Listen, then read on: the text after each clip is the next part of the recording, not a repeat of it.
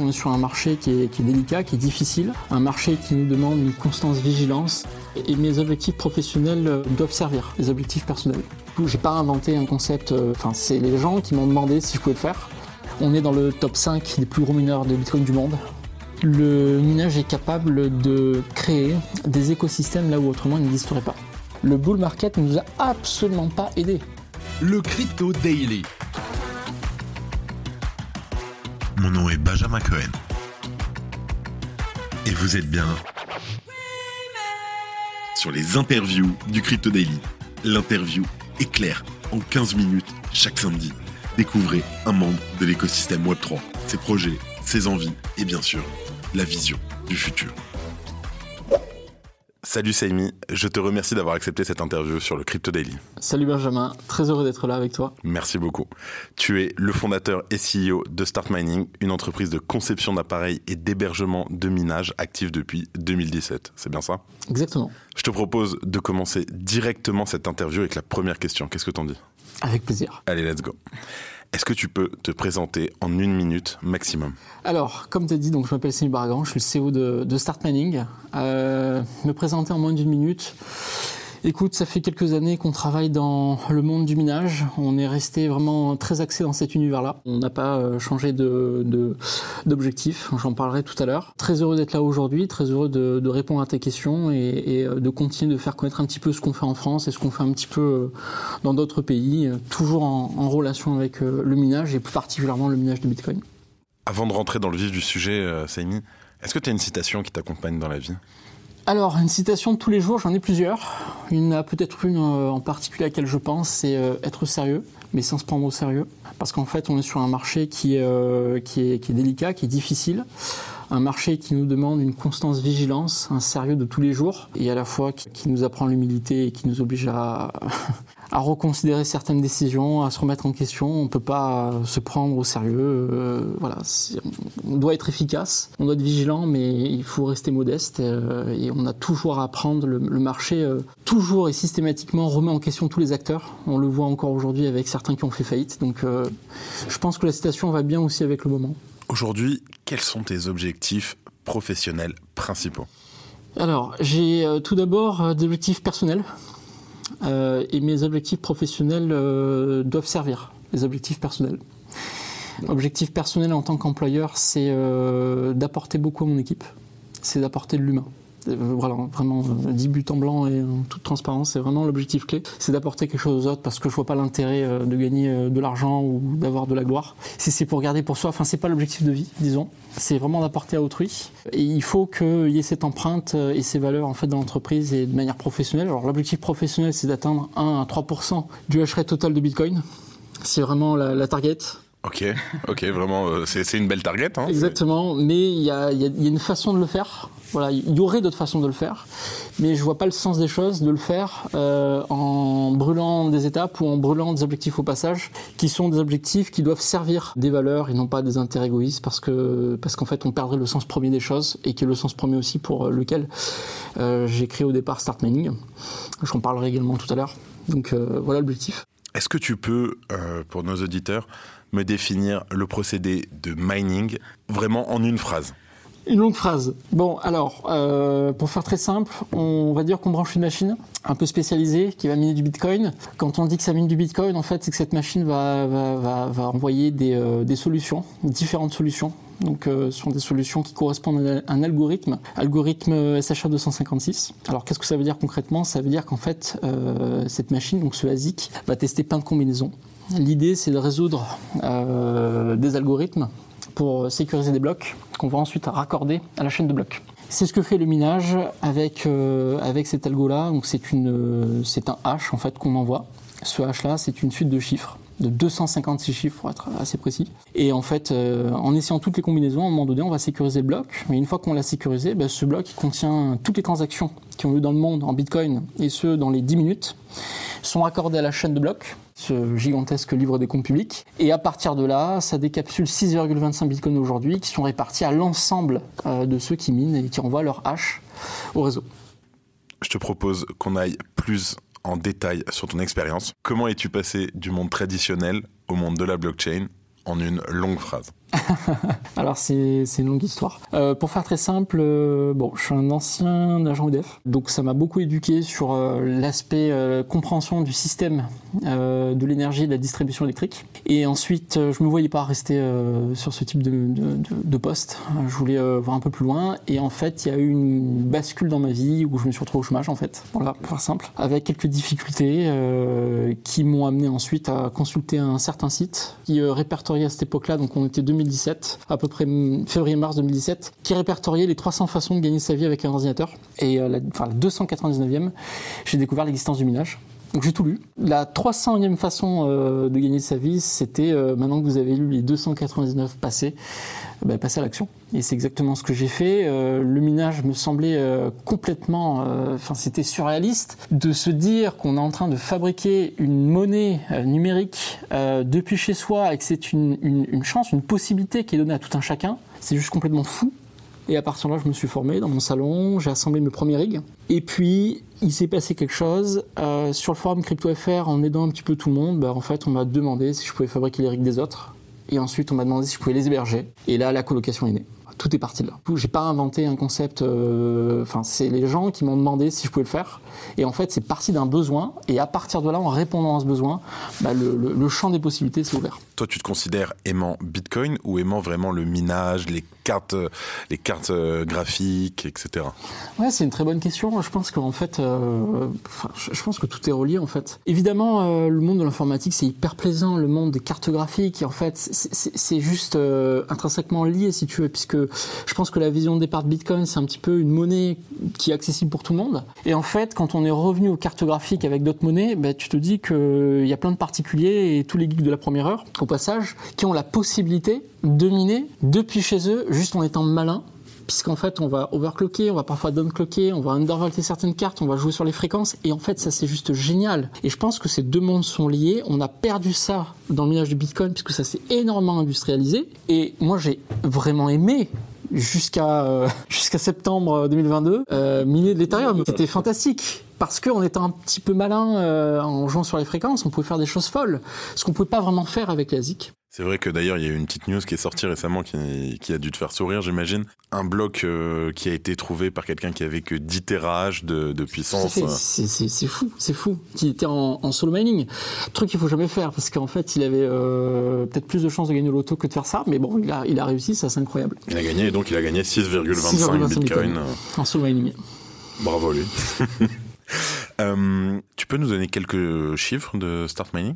Euh, quelques chiffres. Euh, alors écoute, on a fait quelques mégawatts de mining, ça fait quelques milliers d'Asie qui minent du Bitcoin. On scale actuellement en Islande sur 1000 à 1500 miners de plus. donc ça fait à peu près 3,5 mégawatts. On a un autre scale qui est prévu à un peu plus de 10 mégawatts au Paraguay avec un projet pilote de 2,5 MW. Ça fait, un, mégawatt, ça représente quoi 300 euh miners. 300 ASIC, on parle donc. 300 ASIC exactement, que multiplie 100 terahash par, par miner. Et l'objectif, c'est d'aller chercher les 10 MW voilà, sur, euh, sur, euh, sur Q1, Q2, et ensuite d'être capable de doubler avant la fin de l'année, donc voilà, de, clôturer 2023 avec 20 MW de plus, ça, ça serait pertinent. L'objectif, de toute façon, il est très simple, c'est à l'arrivée d'arriver à 100 MW. Tu t'en doutes, la question euh, sur l'écologie, elle va venir un peu plus tard, mais là, je vais commencer à, à en parler. 1 MW ou même 100 MW, qu'est-ce que ça représente dans la vie d'une personne normale, un habitant français, moyen, rien d'extravagant? Tout d'abord, 1 MW, c'est à peu près un salarié, voire deux. Ça dépend euh, du poste, ça dépend du profil, mais euh, voilà, on va être entre 1 et 2 salariés par mégawatt. Pour donner un ordre d'idée, donc 30 mégawatts, c'est à peu près 30 à 60 salariés possible. Donc 30 à 60 emplois possibles. Je dirais aussi que 1 mégawatt, c'est 300 miners. Et 300 miners, c'est la consommation électrique d'à peu près 900 machines à laver. Si je te donne un exemple euh, tiré euh, du monde des ménages, donc voilà, c'est euh, de grandes puissances électriques quand même. ça ouvre un champ des possibles juste unique pour ce qui est de la production d'énergie, puisqu'en fait le mineur a vraiment besoin d'énergie et quand il en trouve pas, il a besoin d'en créer, il a besoin d'en produire. Donc c'est exactement euh, là où on en est aujourd'hui d'ailleurs, euh, puisque post-Covid, tu as toute l'activité économique qui a repris et donc tu as très peu d'énergie disponible en fait in fine. Donc il faut aller, faut aller la produire, puisqu'il y a vraiment moins de surplus énergie qu'il y a trois ans en arrière. Et donc euh, ce que ça représente pour les gens du quotidien, bah, en fait c'est l'emploi. Mais la vérité c'est que c'est surtout pour les énergéticiens que ça représente une aubaine puisqu'on est en train de dire à l'énergéticien qu'on lui crée un prévisionnel lisible de coûts et qu'il n'a pas besoin d'éteindre ses centrales d'énergie et que lorsqu'il y a des pics de demande, lorsque euh, le monde entier allume son chauffage en hiver, on peut mettre en pause les miners, euh, rebascule l'énergie et ça, ça fait que la centrale, elle dure tout le temps. C'est ce qui s'est passé au Texas euh, il y a quelques semaines, euh, où l'énergie a été redirigée vers les habitants, les hôpitaux, etc. Tout à fait. Et surtout que pour avoir 200 mégawatts de, de contrat d'énergie au Texas, tu n'as pas le choix qu'à un moment donné, avec l'énergéticien, d'être flexible. Ça se monnaie aussi. Donc c'est extrêmement intéressant pour un mineur d'être agile, d'être flexible, puisqu'il y a aussi une perte d'exploitation quand il fait ça. Donc ça se monnaie, mais ça fait hyper sens pour l'économie locale. Quel a été ton principal échec? Grande question. Euh, je dirais que mon principal échec, c'est qu'on a voulu scale euh, à 100 MW, peut-être trop vite. Peux pas trop m'étendre sur le sujet, c'est un sujet délicat, mais on a, on a, on a signé un deal à un peu plus de 100 MW il y a à peu près un an. Et en fait, 100 MW euh, dans, un, dans un monde qui, qui est vraiment, là on est vraiment dans le cours des grands. On est dans le top 5 des plus gros mineurs de Bitcoin du monde. Donc c'est euh, voilà, des sites équivalents. Et en fait, ça a été un, véritable échec parce qu'en fait, on s'est rendu compte dans les semaines qui ont suivi euh, les accords de ce que ça allait donner. Il y avait la guerre en Ukraine qui a éclaté, euh, l'euro qui s'effondrait face au dollar. À partir de là, nos prix d'achat de l'énergie n'avaient absolument plus rien à voir, puisque, puisqu'en fait, il y avait une perte de 15 à 20% de l'euro contre le dollar. Et en fait, la suite des événements a confirmé que ce contrat était une erreur, puisque tu as eu l'effondrement qu'on peut vérifier aujourd'hui dans les journaux de trois boîtes de mining qui sont parmi les plus importantes au monde. Et on aurait pu faire partie de, de la liste, pour faire simple. Euh, on en est sorti avant le drame. La sortie nous a coûté cher, très cher. Mais vous êtes toujours sur pied. Mais on est toujours vivant. Et en fait, c'était le prix à payer pour, euh, pour, euh, pour survivre. Et, euh, et, en fait, la morale de l'histoire, c'est que c'est très compliqué de scaler à haut niveau tout de suite. on ne peut pas aller chercher des prix à 9 cents. Cette liste de mineurs qui se sont effondrés, c'est que des mineurs qui sont très gros, très importants, mais qui achètent leur énergie entre 8 et 9 cents le kilowattheure. Clairement, ça marche pas. On est sur un coût de fabrication du Bitcoin entre 18 et 22 000 dollars. Donc en fait, ça marche pas. Sur un Bitcoin qui a, qui a campé euh, des positions entre 15 et 18 000, ça marche pas. Surtout qu'ils ont fait des loans, donc ils ont fait des prêts euh, pour euh, financer leur capex ASIC et leurs infrastructures. Tu peux nous expliquer qu'est-ce qu'un CAPEX? Alors le CAPEX, euh, dans le sens où nous on l'entend, le CAPEX c'est simplement le coût infrastructurel et le coût des ASIC qui permet à l'exploitation de fonctionner. On parle d'à peu près, hors ASIC qui est du Bitcoin, on parle à peu près d'une moyenne de 200 000 dollars de CAPEX par mégawatt. Donc tu multiplies ça par 100 euh, pour 100 mégawatts et ça te donne un petit peu l'infra nécessaire pour commencer à miner. Tout ça c'est du prêt, du prêt à 20% dans certains cas, 20% par an. Ce qui est énorme, mais ce qui n'est rien lorsque en bull market, avec la folie des grandeurs, tu es capable de faire du 80% par an. Donc il y a plein de compagnies qui l'ont fait, sauf qu'à 9 cents ça marche pas. Et que nous, notre, target final a toujours été entre 7 euh, et 7,5 cents maximum. Et la vérité, c'est qu'il ne faut pas dépasser ce prix-là. Sinon, tu en danger. Ok, merci pour l'explication. Avant de se concentrer sur euh, l'avenir de l'écosystème, euh, quel conseil donnerais-tu à quelqu'un qui souhaite se lancer dans le mining aujourd'hui, donc le 24 janvier 2023 alors ça dépend de quoi on parle. Si on parle de minage du Bitcoin, euh, il faut penser en fait dans l'autre sens. C'est-à-dire que avant de penser à qu'est-ce qu'on peut gagner, il faut penser à qu'est-ce que ça va coûter. Le minage du Bitcoin, définitivement en France, c'est un défi. Et en termes de coût, on parle d'un Bitcoin généré à peu près tous les 28 à 29 000 dollars d'électricité. Donc en fait, ça n'a pas de sens euh, de miner dans son garage euh, du Bitcoin, ça ne marche pas sauf si on travaille EDF, euh, ou, alors si on a un moulin, ou si on a une centrale d'énergie, enfin si on a un plan d'énergie qui permet de le faire, si on a résolu ce problème-là, et si on a résolu aussi les autres problématiques auxquelles on ne pense pas, tu as une recette à respecter pour que ça marche. Donc tu as l'uptime, tu as euh, le refroidissement, tu as les, températures à respecter, tu as aussi les niveaux de poussière, enfin voilà, il y a quand même une recette à respecter. Là ça marche, et pour le minage des autres monnaies, grand risque puisque les capex du coup des cartes graphiques sont parfois trop élevés et tu peux pas vraiment rentabiliser sur les monnaies actuelles. Enfin, c'est trop exotique. Donc c'est assez euh, compliqué de miner aujourd'hui. C'est encore possible aujourd'hui d'être rentable particulier en France? Moi, j'ai un gros doute. Sauf si tu as un power plan, euh, donc tu as un plan d'énergie qui marche. Euh, moi, j'ai un gros doute là-dessus. Ça peut arriver. Mais la vérité, c'est que euh, c'est le mining qu'on appelle nous en interne 2.0. C'est-à-dire qu'en fait, tu vas confier plutôt ta machine à une entreprise. Donc c'est ce qu'on a fait pendant des années. Hein, c'est du hosting. Comme j'ai voulu le faire il y a quelques mois chez toi. Ou en plein bull market, nous on était sur un prix de vente à 5.5 cents. Donc en fait, on vendait un forfait à 45 dollars par mois. une machine qui rapportait 1500 dollars par mois en bull market. Donc, et tu la vendais 45 dollars 45 dollars, c'est le prix euh, mensuel. Pourquoi tu la gardais pas pour toi? Non, non, je veux dire, le, forfait de hosting ah, était de 45 dollars par mois. Euh, et, en fait, si tu veux, même lorsqu'il y a le bear market et que ça retombe à 120 dollars, bon, ça a marché jusqu'au merge. Mais si tu veux, voilà, dans ces environnements-là où on a un petit peu euh, négocié les prix de l'énergie et, et négocié les prix de hosting, dans ces cas-là, c'est possible. Merci d'écouter le Crypto Daily un des points clés de l'avenir est l'écologie.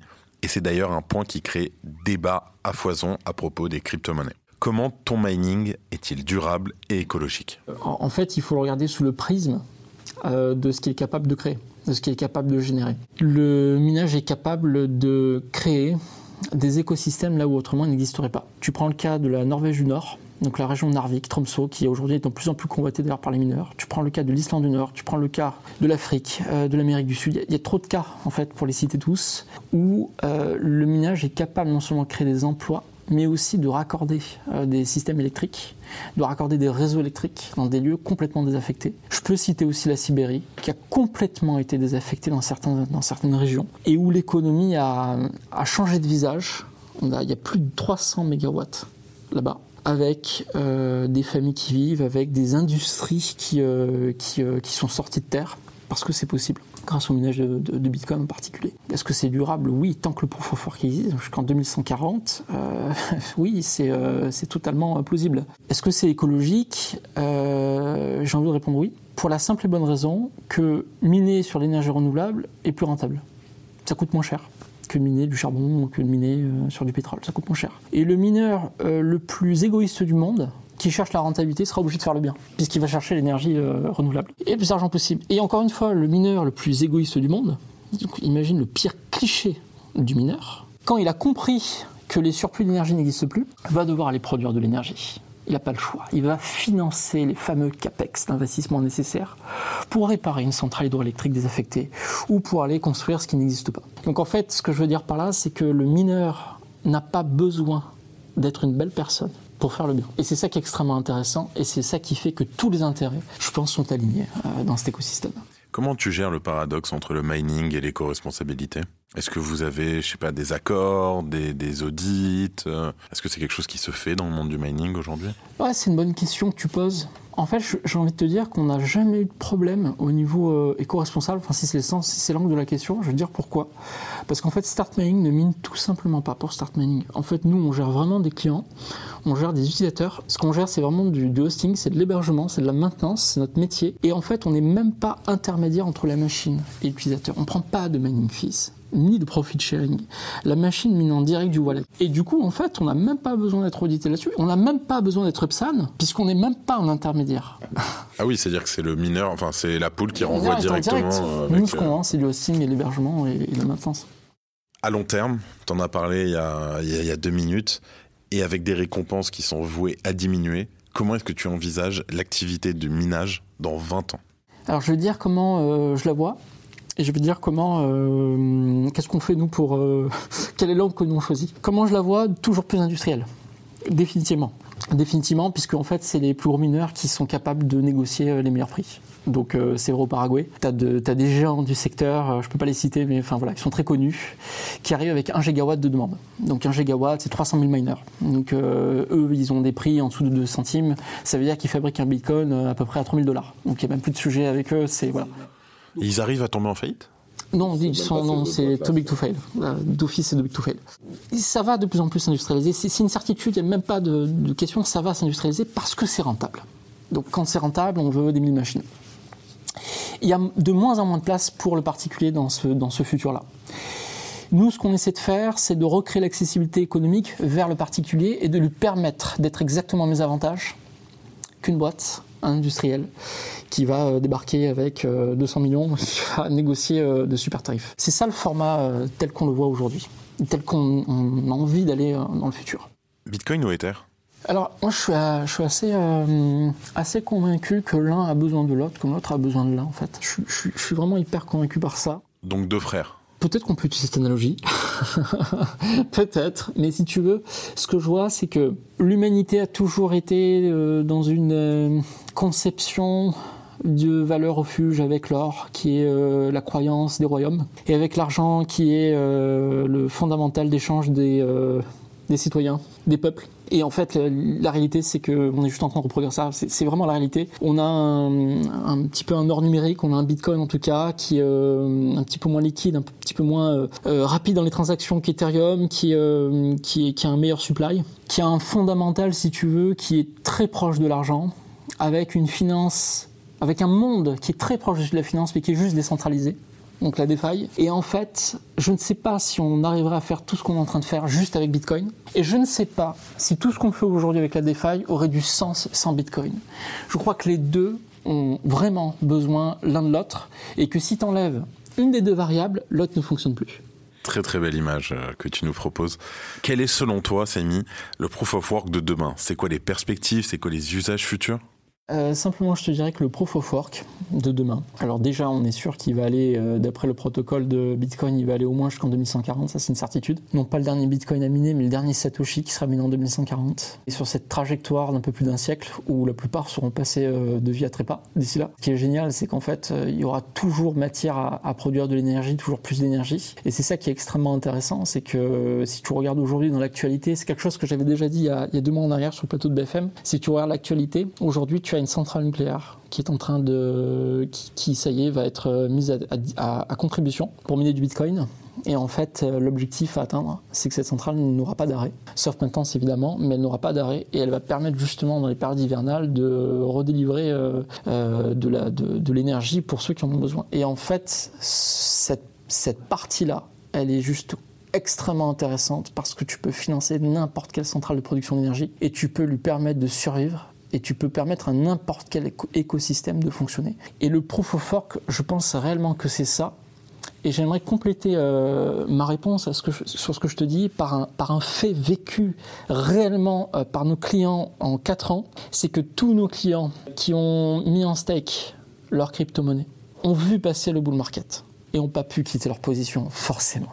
Ils ont vu l'Ethereum à plus de 4000 dollars. Ils n'ont rien pu faire et il est redescendu. Et de l'autre côté, tous ceux qui ont pas forcément, qui sont pas, alors il y, a du bon en proof of stake, c'est pas ce que je veux dire, mais tous ceux qui finalement, euh, in fine, sont restés sur proof of work et qui ont euh, hold, tout simplement, mais qui n'ont pas mis en stake, qui ont hold, mais en fait ont pu sortir de leur position euh, lors du bull market, ce qui leur a permis de réinvestir actuellement lors du bear market.